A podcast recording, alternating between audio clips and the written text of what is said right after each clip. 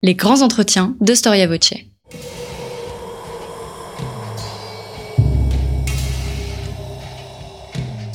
Une émission de la rédaction de Storia Voce.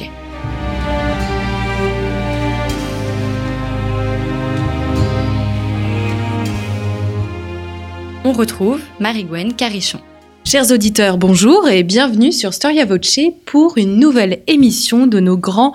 En 1485, la couronne du souverain d'Angleterre Richard III est retrouvée dans la plaine boueuse d'un champ de bataille, sinistre symbole de la chute d'un roi. Les armées du dernier monarque de la maison d'York sont écrasées par celles d'Henri, comte de Richmond.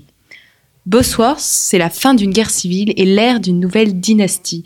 Richard III meurt, laissant le trône d'Angleterre à son rival. Henri VII, Henri Tudor. Le conflit dynastique s'est conclu dans le sang, après 30 ans de rivalité entre les deux maisons, entre deux Angleterres. Mais d'où viennent les Tudors?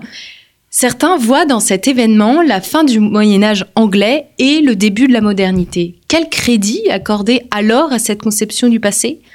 Comment expliquer la postérité des Tudors, notamment grâce aux films et aux œuvres littéraires, à tous ces arts qui euh, ont créé la légende et qui nous incitent aujourd'hui à démêler le vrai du faux Nous recevons Bernard Cotteret, spécialiste de l'histoire de l'Angleterre, qui vient de publier un livre sur cette dynastie, les Tudors, aux éditions Perrin. Bonjour Bernard Cotteret. Bonjour. Merci d'avoir euh, répondu à notre invitation. Euh, avant de commencer à parler euh, précisément des Tudors, euh, j'aimerais qu'on évoque cet événement, donc la guerre des deux roses, qui précède justement le changement de régime. Comment elle éclot cette guerre civile? Alors l'Angleterre connaît une redoutable période d'instabilité politique et militaire à la fin du XVe siècle au moment précisément où elle perd du terrain en France, face évidemment à Jeanne d'Arc, dans notre héroïne nationale bien connue. Et donc, dans ce contexte de, crise militaire, euh, deux dynasties se font face. Euh, la dynastie d'York,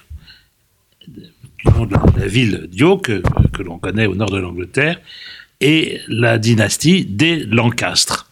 Et évidemment, euh, c'est un conflit, euh, euh, comment dire, qui, qui, n'a pas de fin puisqu'on peut en, permanence jouer un personnage contre un autre, et donc la noblesse du pays est divisée dans ses allégeances, et le pays tout entier d'ailleurs.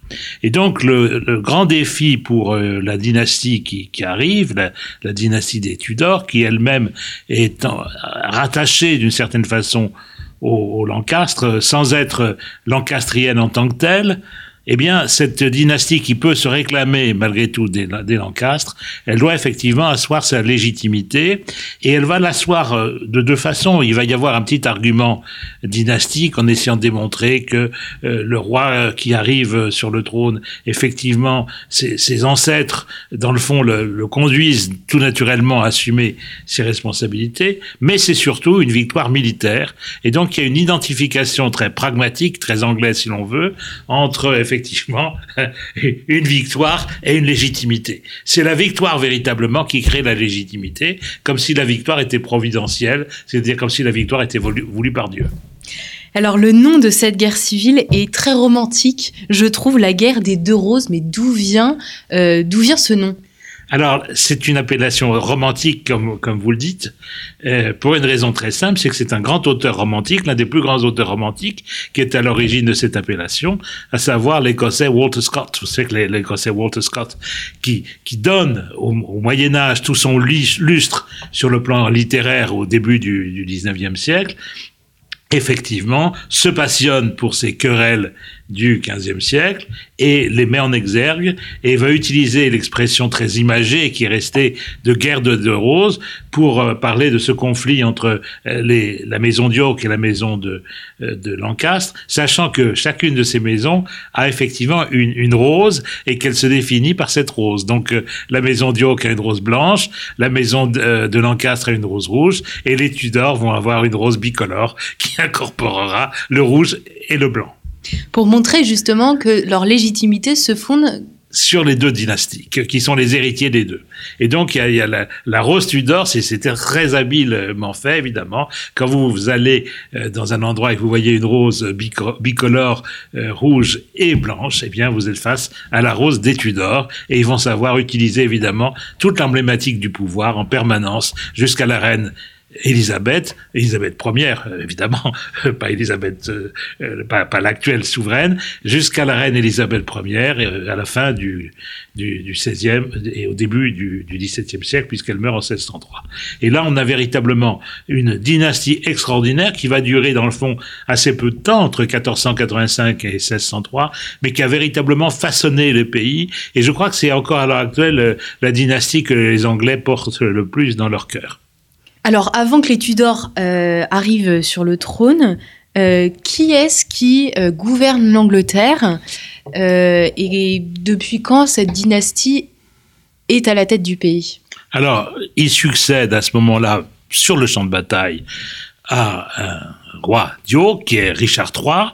Euh, Richard III, dont on va donner évidemment une image calamiteuse, euh, malheur aux vaincus, c'est bien connu.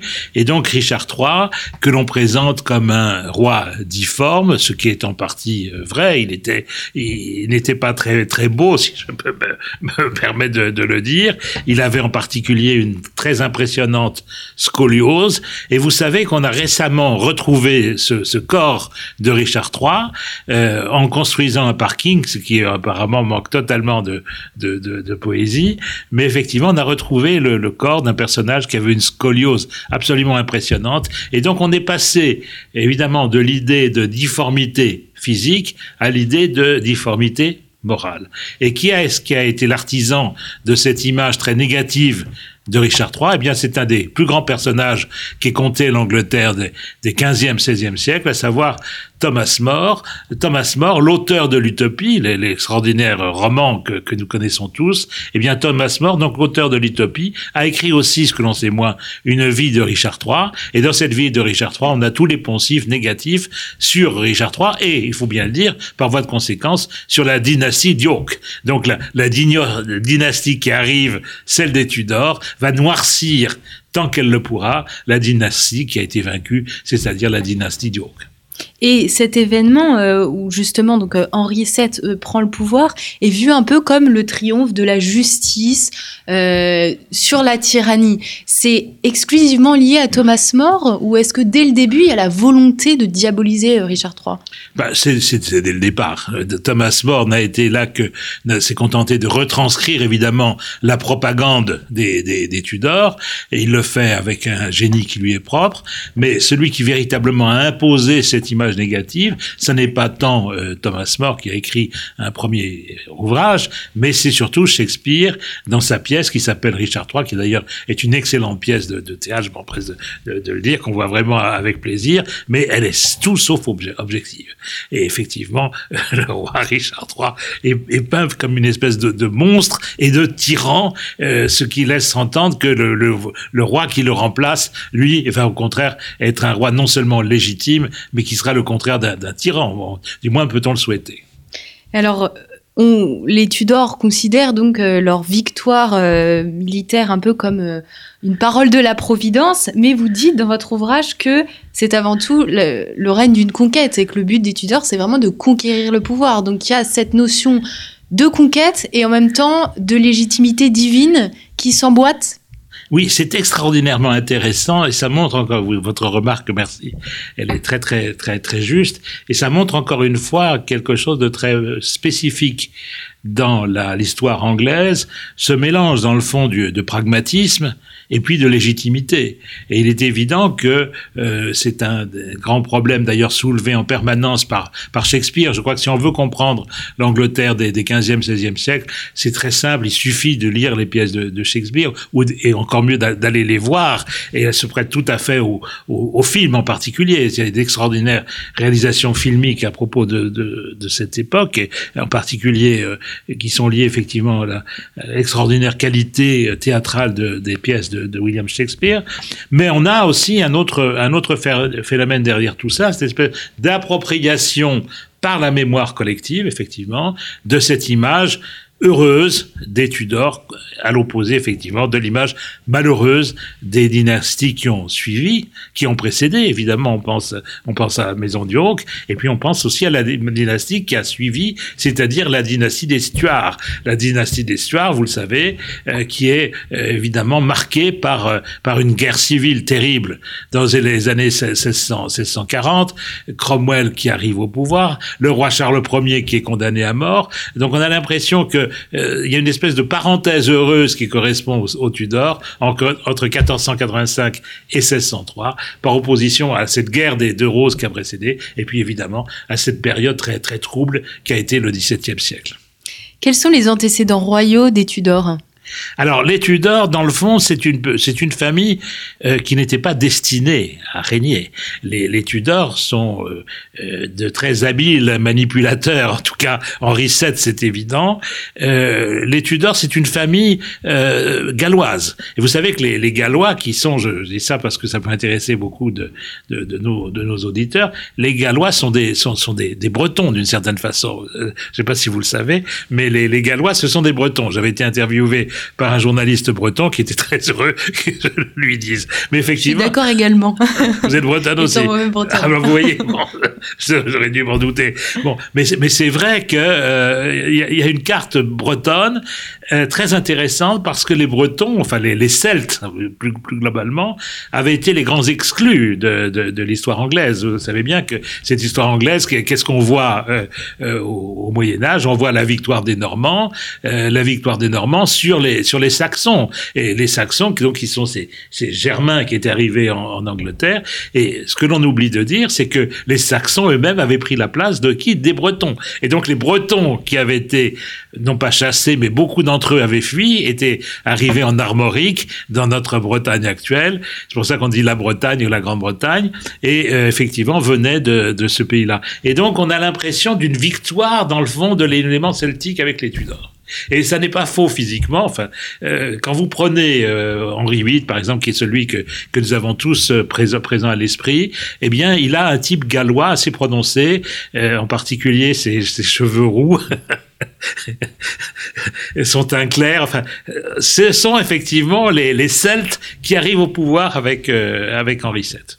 Et alors, comment a été considérée cette arrivée au pouvoir euh, par, euh, par les Anglais et par les Anglais, pas l'élite, hein, j'entends, mais euh, le peuple euh, dans sa globalité Alors, en réalité, contrairement à ce que l'on dit parfois, la maison Dioc, et en particulier Richard III, qui ont été vraiment présentés euh, par les historiens souvent comme les, vilains petits canards, ont joui d'une image assez favorable au départ. Et donc, il ne faut pas imaginer que le, le, succès extraordinaire des Tudors aurait pu se passer de propagande. Il y a vraiment une œuvre de propagande d'autant plus intense que la maison du York n'était pas impopulaire. Et, donc, on va reconstruire évidemment une image de, cette monarchie heureuse sous les, sous les Tudors. Et euh, je vais le dire, on va le faire deux fois. On va le faire une première fois au moment de leur ascendant, au XVIe siècle. Et puis, on va le refaire au XVIIe siècle et au XVIIIe siècle, voire d'ailleurs peut-être au XXe et au XXIe siècle, mais cette fois-ci sur le mode de la nostalgie. C'est-à-dire que l'époque heureuse dans l'histoire anglaise, ce sont les Tudors. Et ce que vous avez dans toutes les séries euh, télévisuelles et autres sur les Tudors, pourquoi est-ce que cette période a un tel succès? Parce qu'effectivement, c'est une espèce d'âge d'or pour les Anglais. Et les Anglais et les Américains qui se sont associés aux Anglais. Euh, quand euh, Henri VII donc va arriver sur le trône, lui concrètement, il a été élevé pour quoi? Il vient d'une famille qui lui a donné quelle éducation? Alors, il vient d'une. C'est vrai que l'histoire d'Henri VII est extraordinaire, et peu d'auteurs ont insisté, comme je l'ai fait, sur cette histoire, parce que, dans le fond, c'est une histoire un peu imprévisible. Parce que qu'est-ce qu'Henri VII C'est le futur Henri VII, donc le comte de, Richmond, euh, Henry, comte de, Richmond, c'est un petit nobliau gallois, dans le fond. Euh, je veux dire, il n'appartient pas aux grandes dynasties régnantes, mais euh, son ancêtre, l'un de ses ancêtres, son, grand-père euh, exactement, son grand-père Tudor, a épousé une ancienne la reine, la, la reine, l'ancienne femme de, du roi Henri V. Et donc, si vous voulez, c'est c'est de façon, comment dire, très dérivée que les Tudors ont pu utiliser cette euh, cette succession là parce que même non, ne sont pas de directement de, de, de sang royal mais effectivement le, le comment dire le l'un de leurs ancêtres ayant épousé euh, la, la, reine euh, veuve la veuve de d'Henri V eh bien on, on a considéré qu'ils avaient la légitimité royale alors c'est un petit peu une légitimité par accro si vous voyez ce que je veux dire une légitimité en fait qui se transmet par les femmes. Là encore, on trouve un peu le modèle anglais. oui, tout à fait. Oui. Qui pourrait peut-être pas euh, arriver en France. Mais oui, et puis si vous voulez, même même en Angleterre, c'est un peu un cas limite. Je crois que véritablement Henri VII a gagné bah, la bataille et c'est pour ça qu'il est devenu Henri VII. Tous les autres arguments en termes de légitimité, de sang et tout ce que vous voulez, ça ne tient pas. On a l'impression VII, il s'installe sur le trône sans encombre, mais je suppose qu'il y avait quand même euh, encore des, membres de l'ancienne élite qui voulaient replacer un York sur le, sur le trône. Alors, il y a, une caractéristique extraordinaire de cette, euh, de cette période. Euh, je, parle de, les règnes des Tidors, les premiers, surtout les premiers. Après, ça se, ça s'amenuise un petit peu. C'est le sentiment, je veux dire, que comment dire, que toute légitimité, dans le fond, est contestable, peut être contestée, contestée et qu'il y a une espèce de, fluidité, j'allais dire, des, conditions, ce qui fait que qu'est-ce qui s'y sépare un roi, dans le fond, d'un manant Pas grand-chose. Et, c'est aussi une dimension que vous avez dans le théâtre de Shakespeare. Il reprend cette idée. Euh, les rois et les reines sont des hommes comme nous, comme les, comme les autres. il, il, y insiste plusieurs fois dans son, dans son théâtre. Et dans le fond, euh, il y a des forces obscures qui sont à l'œuvre, dont on peut penser qu'elles sont providentielles. Ça, c'est l'hypothèse la, plus favorable. Mais dont on peut aussi croire qu'elles sont totalement machiavéliques. C'est aussi la grande époque, euh, je parle du, du 16e siècle de Machiavel. Et donc, si vous voulez, il y a quand même cette idée que qu'est-ce qui crée la légitimité, dans le fond, c'est parce que vous êtes au pouvoir que vous êtes légitime. Voilà. La, véritable, la véritable raison de la légitimité, c'est le fait d'avoir le pouvoir. Est-ce qu'il y a beaucoup de personnalités de la cour qui, qui auraient voulu que Henri VII euh, cède le trône à une autre dynastie? Alors, il y a évidemment des, dans, les mouvements, dans les milieux aristocratiques, il y a quelques ambitions évidemment qui sont euh, euh, écartées, mais c'est pas tellement là que ça se joue. Il y a, il y a eu surtout des, des grands imposteurs. il y a eu deux grands imposteurs que moi j'aime beaucoup, j'aime beaucoup les imposteurs personnellement. Enfin, vous voyez ce que je veux dire par là. Mais je veux dire que parce que dans le fond, ils nous renseignent effectivement sur les ressorts de la légitimité. Qu'est-ce qui fait la légitimité? Qu'est-ce qui fait l'imposture? Et dans le fond, pas grand-chose. Et en particulier, il y a deux grands imposteurs au début du règne de Henri VII, enfin début euh, assez longtemps, pendant une dizaine ou une quinzaine d'années qui vont essayer de revenir, de, de, de, de chasser Henri VII, de, se mettre à la place d'Henri VII. Alors il y a un, un Anglais euh, qui est pas très très dangereux celui-là, et, et on va on va être assez clément avec lui, on va en transformer en, en gars de sauce. Euh, il va être puni en étant versé pour toute sa vie, le restant de ses jours, dans les dans les cuisines royales. Bon, ce qui ce qui est pas très très grave. C'est une fin honnête. C'est une fin honnête, voilà.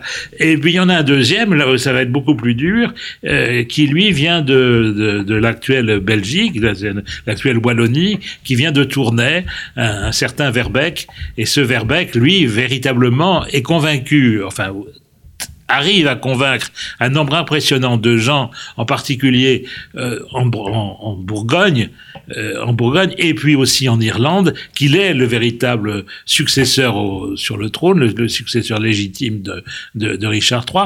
Et là, si vous voulez, c'est extrêmement difficile parce qu'il va véritablement avoir des partisans. Et ce qui est important, d'ailleurs, je suis allé à Tournai parce que je voulais voir d'où venait ce personnage. Je me suis dit, comment est-ce que ce personnage, on dirait pas un Belge à l'heure actuelle, enfin, ce, petit wallon du XVIe siècle a pu prétendre, XVe siècle, XVIe siècle, la lisière des deux, a pu prétendre qu'il était roi d'Angleterre. C'est vraiment, c'est vraiment une énigme. Alors, je suis allé là-bas, je me suis dit, tiens, c'est quand même fou, et j'ai véritablement convaincu qu'il y avait là un phénomène très intéressant pour comprendre les mentalités euh, du XVIe siècle, c'est-à-dire qu'effectivement, on a le sentiment d'une fluidité, encore une fois, totale des conditions, et que ce qui sépare, euh, dans le fond, le roi du plus humble de ses manants, c'est que l'un a réussi et l'autre ne réussira jamais. Et je crois qu'il ne faut pas il y a quand même un pragmatisme foncier des, Anglais qu'il faut remarquer ici. Euh, est-ce que les Tudors, ils ont une autre vision du pouvoir et une autre manière de l'appliquer que, euh, que ceux qui les ont précédés, que les York alors, la conception du pouvoir dans le fond est la, dans le fond est, la même. Euh, ce qui est très frappant, en dépit de tout ce que je viens de vous dire, et, je dirais que d'une certaine façon, c'est le complément de ce que je viens de vous dire, c'est qu'ils sont très attachés en même temps au droit. Donc, euh, ils savent combien les questions de légitimité peuvent être approximatives combien eux-mêmes, évidemment, euh, s'ils n'avaient pas gagné la bataille, eh bien, ils seraient pas là, là, où ils se trouvent. Et en même temps, ils sont très respectueux du droit. Euh, c'est une tradition anglaise, vous savez, et donc euh, c'est pas une tyrannie absolue. C'est un exercice, comment dire, extrêmement autoritaire du pouvoir, mais qui n'est pas tyrannique et qui n'est pas despotique en ce sens qu'à chaque fois, le, droit est respecté. Et, le droit, en Angleterre, évidemment, l'un des euh, les aspects les plus fondamentaux du, droit euh, euh, sur le plan politique, c'est l'existence du Parlement. Et donc, on voit ces, ces, ces personnages qui, à la limite, pourraient passer pour des usurpateurs, dans le fond, ne pas se comporter en usurpateur face au Parlement et respecter, respecter au contraire le Parlement et faire appel à lui. Et ce respect du droit euh, va permettre euh, une permanence en fait de la vie politique et les relations entre le roi et les parlementaires. Et d'ailleurs, cette idée de permanence qui, vous, dites, est très présente chez les Anglais, qui les oppose aux Français, qui euh, ne cessent d'insister sur le, leur rupture et, et, et, les changements très très très frontaux que eux, ils mettent en eux mettent en place. Donc, dans, par rapport au, à la dynastie qui les a précédés, les Tudors, ils cherchent vraiment à s'inscrire dans la continuité? Oui, et ça, c'est un trait euh, distinctif, je dirais, de, de l'histoire anglaise, pas uniquement des Tudors, mais jusqu'à nos jours. Et c'est une chose d'ailleurs qui rend l'Angleterre si profondément attachante, c'est cette façon qu'elle a, quels que soient les soubresauts de la, la politique, de la vie publique et, et succès des armes, euh, c'est une façon toujours d'insister avant tout sur les phénomènes de, continuité. Et c'est ce que l'on a, y compris à l'heure actuelle, avec des, une vie politique dont on a pu voir combien elle était euh, dure dire que le, Parlement, ce qui s'est passé au Parlement à propos du Brexit, c'est absolument ahurissant. Je veux dire, bon. Et en même temps, euh, on, respecte quand même le droit. En même temps, il y a une volonté, effectivement, d'éviter les débordements. Et on sait comment ne pas aller trop loin. Et alors, certains historiens, euh, d'ailleurs plus que, euh, pas seulement les historiens, considèrent que cet avènement des Tudors, il est contemporain du début de l'ère de la modernité en Angleterre. Pourquoi est-ce qu'on attribue aux Tudors l'apport de cette modernité, la fin du Moyen Âge alors, alors bon, euh, la formule fin du Moyen Âge, début, début de la modernité, tout ça, c'est toujours très, relatif. C'est euh. toujours très relatif parce que ce sont les mêmes qui sont à la fin du Moyen Âge et au début de la modernité. Bon, et eux-mêmes ne se disaient pas tiens, nous entrons à la Renaissance, c'est évident. Bon, mais ce qui est important pour pour pour pour les, les contemporains, c'est quand même ce sentiment qu'ils vivent quelque chose d'essentiel parce que c'est c'est l'apport de la stabilité. Bon. L'autre euh, vertu d'Henri VII, euh, dont je n'ai pas parlé jusqu'à, nous n'avons pas parlé tous les deux jusqu'à présent, mais qui est absolument essentiel, c'est effectivement, c'est un homme d'argent. C'est un homme d'argent, donc il a compris que pour, pour diriger un pays, il faut s'assurer de, de son économie. Et ça, ça va très très loin. Alors, sa conception de l'économie, elle est quand même très monétaire et financière avant tout. D'ailleurs, c'est l'image qui, restait du roi. C'est le roi euh, Gripsou.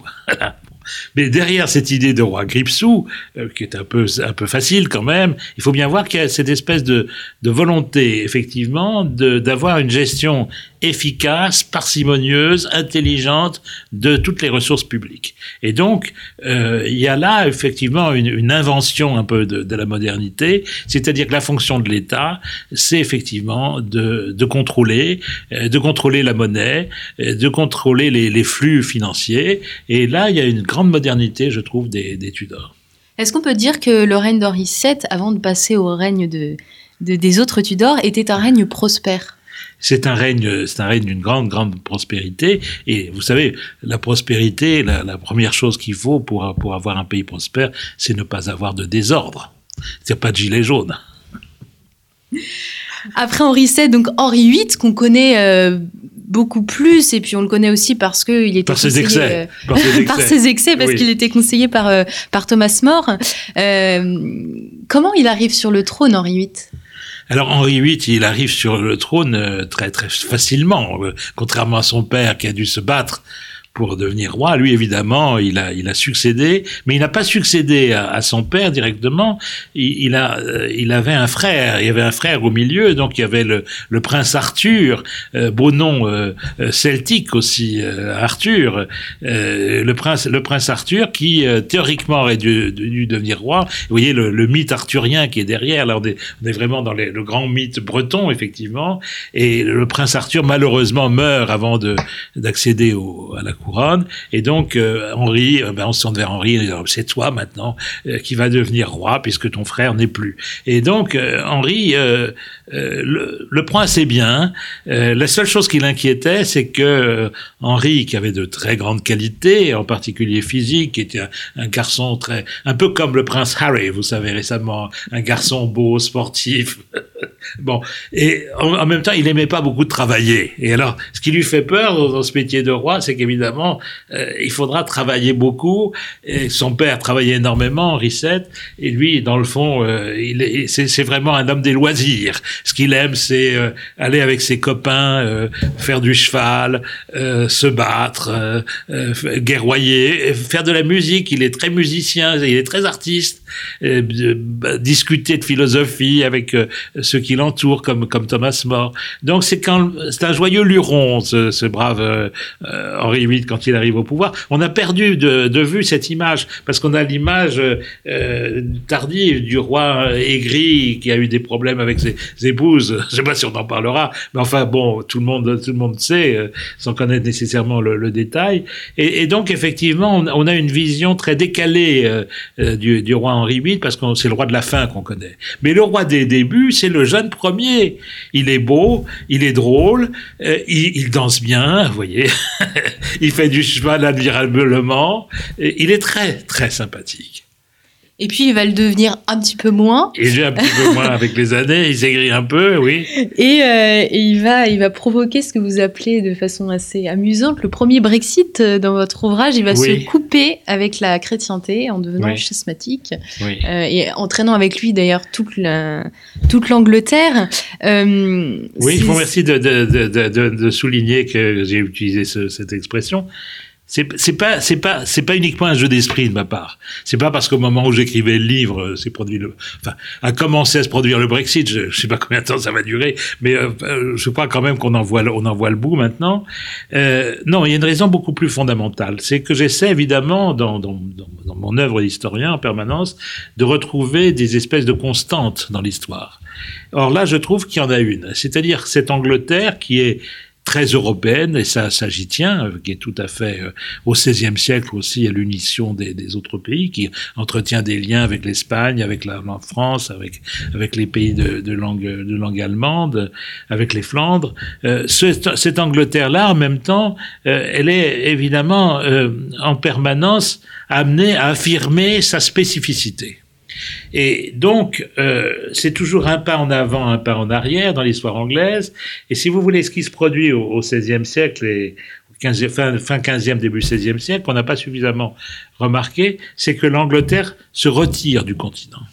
Elle se retire du continent euh, d'abord parce que les Anglais ont été, tant mieux pour nous, vaincus lors de la guerre de Cent Ans. Donc effectivement, les, prétentions anglaises sur, le, sur la France, elles existent encore. Hein. On va les retrouver périodiquement avec Henri VIII, d'une certaine mesure, dans une certaine mesure aussi avec Élisabeth. Enfin, cette prétention anglaise sur, le, sur, sur la France, elle, passe vraiment au second plan. Et donc l'Angleterre au XVIe siècle elle va opérer une espèce de, changement euh, total de, de, cap, et euh, au lieu de regarder du côté de, de, de l'Est comme elle le faisait, elle va regarder du côté de l'Ouest. C'est-à-dire c'est le moment où l'Angleterre bascule vers l'Atlantique. Et cette bascule vers l'Atlantique, ben, ça aboutit évidemment, vous le savez, euh, bon, à un conflit avec l'Espagne, euh, en particulier sous Élisabeth, et puis ça aboutit évidemment aussi à la, conquête de l'Irlande, et puis à la conquête de, de l'Amérique. Donc le moment où l'Angleterre se détourne d'une certaine façon du continent pour aller vers le grand large, eh bien c'est le XVIe siècle. Et ça, c'est ce que j'appelle un Brexit. Et c'est les Tudors qui vont accompagner les Tudors ce, qui accompagnent ce mouvement. Ce changement de perspective. Qui est très important, très très important. Et donc ça montre bien que ce que les Anglais connaissent à l'heure actuelle, c'est-à-dire on se détourne de l'Europe et on regarde vers le grand large. Le grand large, maintenant, vous savez ce qu'on pense, on pense à l'Amérique, et au XVIe siècle aussi, ça aboutit à la, conquête de, l'Amérique. Alors, bon, je ne veux pas dire l'Australie est au bout du, processus, mais effectivement, au XVIe siècle, on ne pense pas à l'Australie. Mais c'est évidemment vers l'Ouest que l'on va euh, orienter tous ces efforts. Et c'est ce qui se passe aussi avec le Brexit. Euh, le Brexit, c'est aussi euh, se, détourner en partie de l'Europe, pas totalement d'ailleurs. Les Britanniques n'ont pas cessé de se sentir une puissance continentale, mais fondamentalement, ils vont garder quand même du côté du grand large et du côté de l'Amérique, voire aussi à l'heure actuelle du côté de l'Afrique. Alors on a de, des, des Tudors, vous éclairez un peu notre perception de, de cette dynastie, mais c'est vrai que quand on pense Henri VIII et quand on pense ensuite à euh, Marie, alors euh, il y a plusieurs expressions, mais euh, vous l'appelez la reine maudite, mais elle est aussi euh, la, reine sanglante. Euh, les Anglais, dès l'arrivée au trône d'Henri VIII, ils ont une perception négative des Tudors. Est-ce que c'est un, règne où, règne la violence, la tyrannie, ou est-ce que c'est seulement notre interprétation du XXe siècle qui, qui, fait de cette période un, une épisode, un épisode tragique? Alors, il y a un épisode, euh, il y a plusieurs épisodes euh, tragiques, mais il y en a un qui est particulièrement marqué dans, dans, la mémoire anglaise, c'est le règne effectivement de, de, Marie Tudor, que moi je n'ai pas appelé la Marie la sanglante. C'est oui. une appellation que j'ai reprise, mais que je n'accrédite pas. C'est ce que l'on a dit très rapidement, c'est ce qu'ont dit ses adversaires. Voilà. Euh, en fait, euh, vous oui, l'appelez la reine maudite. La reine maudite parce qu'elle a été maudite dans les, par les historiens. C'est pas bon, c'est pas parce qu'elle-même elle-même oui, méritait d'être maudite davantage qu'une autre, mais effectivement les, les historiens ne, ne pas du tout, euh, enfin, sauf quelques exceptions maintenant, parce que les, images s'inversent très souvent, euh, mais c'est cette reine, effectivement, qui est la fille de, Catherine d'Aragon. Catherine d'Aragon, évidemment, c'est l'épouse euh, dont Henri VIII ne, veut plus, donc euh, ça se passe pas très bien avec, avec Catherine d'Aragon, je peux entrer dans le détail ici, mais enfin, vous, imaginez facilement, et donc elle est la fille de cette reine que le roi a rejetée, donc, donc elle est la fille d'une mère rejetée. Bon, c'est quand même dur à, à assumer, même, même au XVIe siècle, je veux dire surtout au XVIe siècle, on n'était pas très tendre avec les enfants issus de ce genre d'union. Et donc, on, la rend d'une certaine façon bâtarde. Ce qui veut dire qu'en tant que, bâtarde, euh, par rapport à sa, sa sœur qui est la future euh, reine Élisabeth, en tant que bâtarde, elle n'a plus le droit à, de succéder au trône. Donc si vous voulez, il y a vraiment tout jouait de, contre, contre la reine Marie, et la reine Marie, effectivement, a été maudite deux fois. Elle a été maudite une première fois par son père, et elle a été maudite une deuxième fois par les historiens. Bon. Elle a ajouté évidemment à cela quelque chose qu'on ne lui pardonne pas, c'est qu'elle a effectivement été extrêmement sanglante dans son traitement des euh, protestants, on peut employer l'expression de, avec, des, guillemets, mais disons du, personnel réformateur du XVIe siècle. Et effectivement, elle a allumé, ou fait allumer, euh, pas allumé elle-même, un certain nombre de bûchers, et elle a condamné à mort, ou fait condamner à mort, en particulier, toute l'intelligentsia réformatrice euh, du, XVIe siècle. Et avec euh, beaucoup de ces réformateurs qui sont partis sur le continent à ce moment-là. Parce que le règne de Tudor, en fait, c'est un moment de grande tension entre les, les nouveaux, les protestants et, euh, et, les catholiques, qui sont probablement peut-être d'ailleurs plus attachés euh, à la dynastie d'York. Alors, les, les, les, il y a une autre question. Alors, on a, on a parlé du Brexit tout à l'heure. Bon. Euh, donc, l'Angleterre se détourne effectivement de la chrétienté occidentale. Disons les choses comme ça. Bon. Elle rompt avec Rome. Bon. C'est Angleterre qui rompt avec Rome. Euh, dans la population anglaise, vous avez un certain nombre de, catholiques euh, sincères, de catholiques de cœur, qui vont rester catholiques. Mais ils vont rester catholiques en étant écartelés dans leurs euh, convictions parce que ils aiment profondément le roi, la reine, le roi au début sous Henri VIII, la reine sous, sous Élisabeth à la fin de la période, et qu'en même temps, euh, euh, ben, ils doivent d'une certaine façon une, euh, le respect au pape. Et donc, les, les, catholiques anglais vont se trouver dans une situation impossible, ingérable, en pris entre deux allégeances croisées, l'allégeance au roi, la reine, et l'allégeance au pape. ça va être très très dur à vivre. Euh, beaucoup d'entre eux vont, vont y parvenir, dans le fond, euh, très, de façon très sincère, je crois. Euh, et, et, donc, il y a, y a des, des pages les plus intéressantes, à mon avis, à écrire sur euh, ce catholicisme anglais à la, à la période. Euh, du, XVIe siècle, voire, au-delà. C'est très intéressant de, voir comment euh, c'est quelque chose dans le fond qui, qui, peut se reproduire dans d'autres phases de l'histoire. Par exemple, euh, quand avec les, Juifs, on leur a reproché parfois leur double allégeance, vous le savez bien, entre Israël et puis leur, patrie française, par exemple. Bon, ça c'est quelque chose qui revient périodiquement. C'est mon avis, mais Richard Marion Strass, qui avait écrit un très beau livre qui s'appelait Être un peuple en diaspora, dans lequel il avait parlé de cette espèce de reproche qu'on pouvait toujours faire aux Juifs. Quand je dis qu'on pouvait, c'est pas légitime, c'est qu'on risquait de faire aux Juifs en leur disant est-ce que vous êtes euh, des citoyens d'Israël ou bien est-ce que vous êtes des citoyens français? C'est ce le reproche qu'on a refait à, Alain, à, récemment. J'ai trouvé ça absolument honteux d'ailleurs, mais c'est quelque chose qui peut se reproduire comme situation historique. Comment, euh, quelles sont les grandes idées communes, euh, communes pardon, des, Tudors dans leur manière de diriger le pays? Est-ce qu'on retrouve des grandes caractéristiques? Alors la première de, de ces caractéristiques, c'est que ils sont éminemment politiques.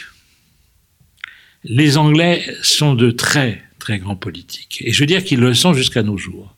C'est-à-dire que euh, rien n'est gratuit chez eux, non pas parce qu'ils sont intéressés, mais parce qu'ils savent effectivement gérer la politique en permanence comme une image. Euh, ils sont très conscients effectivement du poids du symbolique. Elisabeth, moi c'est ce que je dis souvent à, à, aux personnes qui me qui me qui m'interrogent à, son sujet. Vous savez que on en a fait euh, l'icône d'une reine vierge. Bon, euh, toute la question étant de savoir quelle est la fonction de cette virginité Alors, évidemment, est-ce qu'il s'agit de, virginité physique, c'est-à-dire est-ce qu'elle est sans homme? Alors, en apparence, oui, elle est sans homme, mais euh, il, y a, beaucoup de, chevaliers servants. Elle est sans homme, mais elle a beaucoup de chevaliers servants. Bon, enfin, je n'épiloguerai pas. Bon, donc il y, a, ça. Mais c'est surtout cette idée que euh, Élisabeth se retrouve, comment dire, épouse de son royaume, et que comme elle est l'épouse de son royaume, eh bien, elle ne peut pas avoir d'autres époux. Et donc, euh, et puis en même temps, c'est très utile pour elle de, jouer en permanence de cette ambivalence, parce qu'elle reste, si vous voulez, une reine éminemment désirée et désirable sur le plan diplomatique, et donc il va y avoir des, des, des, des prétendants à la main d'Elisabeth pendant, euh, je sais pas, 50 ou 60 ans. C'est absolument ahurissant, le nombre de prétendeurs, et tous vont être éconduits. Mais euh, voilà, donc c'est un argument diplomatique extraordinaire, reine à marier, vous voyez. Et, et, donc ça c'est très très habile comme euh, alors c'est habile aussi à un deuxième niveau qui est le niveau symbolique euh, parce que cette reine vierge elle, elle, est vierge comme la vierge est vierge. La vierge Marie est vierge. Et donc si vous voulez ce qui disparaît à ce moment-là du répertoire du religieux, puisqu'on n'insiste plus tellement sur, sur Marie dans une société protestante. Elle ne disparaît pas totalement, mais elle n'a pas évidemment le même rôle de, de, Vierge Marie que dans le, dans le catholicisme. Eh bien, on le retrouve sur le, sur le mode politique. Donc et ça elle... aussi, c'est extrêmement habile. Et euh, la reine Elisabeth est la dernière reine Tudor? Elle est la, la, la dernière reine Tudor, oui. Et alors, comment s'éteint cette dynastie? Alors, alors, oui, alors ça, vous savez, il y, a, quelque chose dans le droit anglais de, l'époque qui, est très très fort et qui pour nous est assez mystérieux. Je l'explique à chaque fois que, que je fais une conférence, c'est que euh, vous n'avez pas le droit c'est très freudien. Je ne sais pas si vous vous intéressez à, à, la, à la, psychanalyse. J'ai quelques, quelques notions, mais nos auditeurs aussi, je pense. Mais il y a quelque chose chez Freud, vous savez, qui est très intéressant, c'est le phénomène de dénégation. Euh, bon.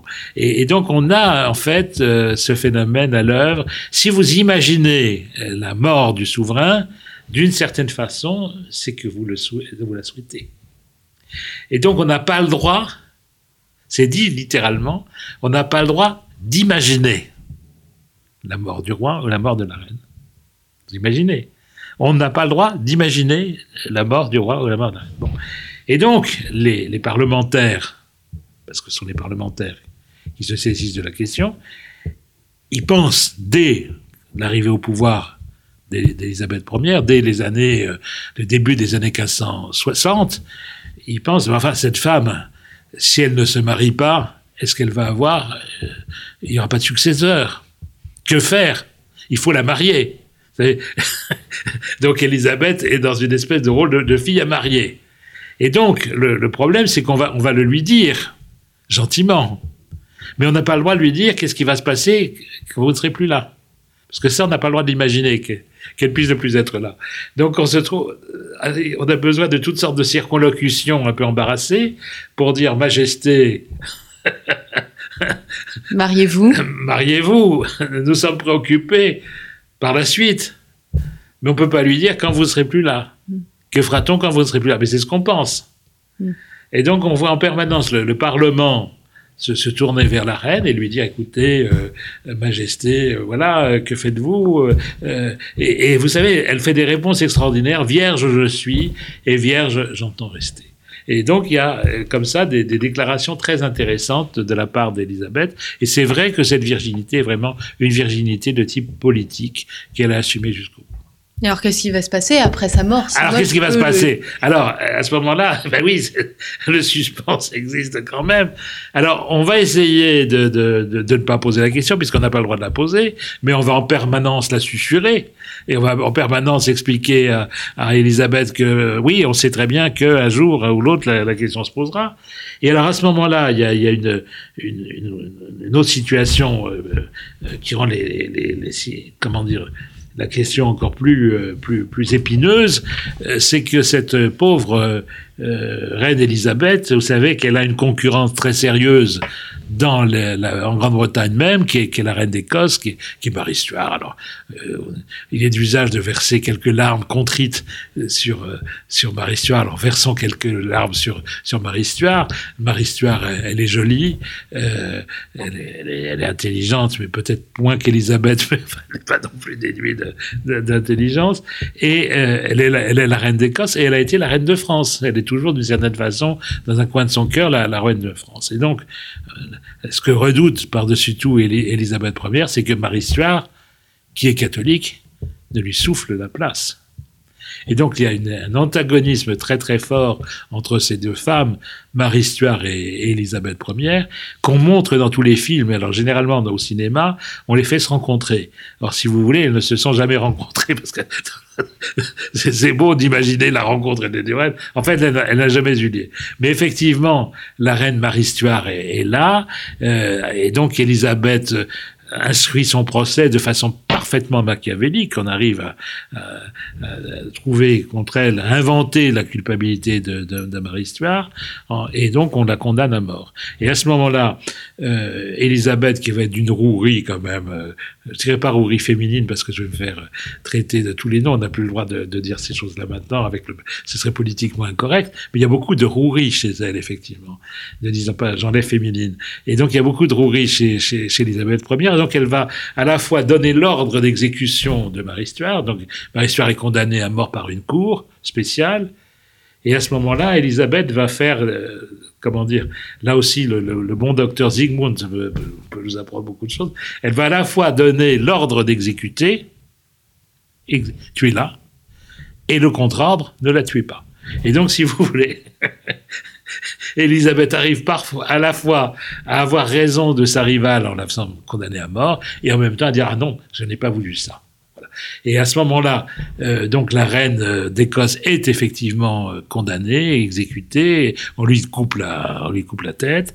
Et la reine Élisabeth écrit au fils de la reine d'Écosse, qui est lui-même devenu droit d'Écosse du fait de la disparition de sa mère, qui est, est donc Jacques, Jacques VI d'Écosse, elle lui écrit euh, combien elle est désolée euh, de, la condamnation à mort de sa mère. Et si vous voulez, ça, a son importance parce que le, successeur d'Élisabeth, ce sera le fils de Marie Stuart.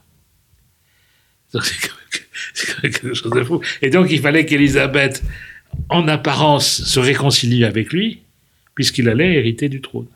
Et elle préférait que ce soit donc le fils de Marie Stuart, Bien sûr. d'apparence, plutôt que Marie Stuart. euh, Marie Stuart était morte. Et donc, il restait plus que lui. Et alors, là aussi, euh, elle a jamais dit formellement que c'était à lui de lui succéder. Mais elle avait des conseillers qui avaient compris le. Elle avait téléphoné le message entre guillemets à ses conseillers. Il était évident que quand elle disparaît, on se tourne vers vers Henri, euh, vers Jacques, roi de roi d'Écosse. Et, euh, mais c'est une autre histoire qu'on n'abordera pas euh, aujourd'hui. Merci beaucoup Bernard Cotteret. Merci à vous. Euh, merci à vous, chers auditeurs, pour votre écoute et votre fidélité. Je rappelle donc le titre de l'ouvrage donc écrit par notre invité, L'étude d'or, tout simplement, donc paru aux éditions Perrin. Je vous dis bien entendu à très bientôt pour une nouvelle émission de nos grands entretiens.